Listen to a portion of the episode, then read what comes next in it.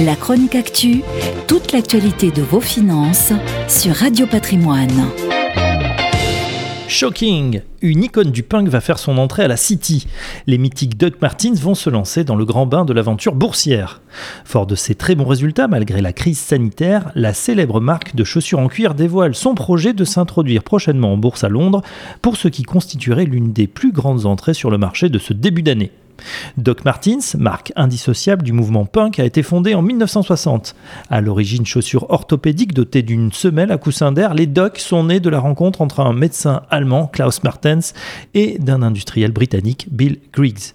Mais c'est surtout à partir des années 70 qu'elle est adoptée par divers mouvements de la contre-culture au Royaume-Uni, dont Pete Townsend, le guitariste du groupe The Who, tard Sid Vicious, encore Joe Strummer de Clash.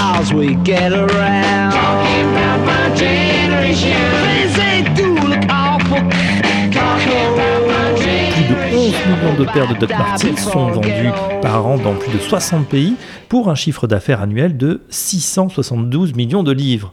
En dépit du choc économique de la pandémie, le groupe a vu ses résultats bondir pour les six premiers mois achevés à fin septembre avec une hausse de 18% du chiffre d'affaires et de 30% du résultat brut d'exploitation sur un an.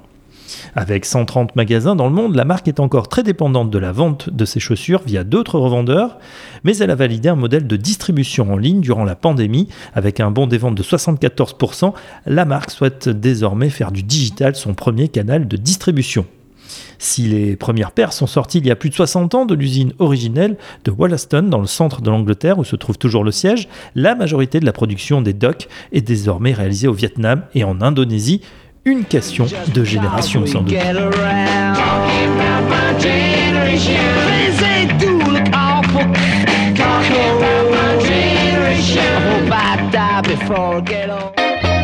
La chronique actu, toute l'actualité de vos finances sur Radio Patrimoine.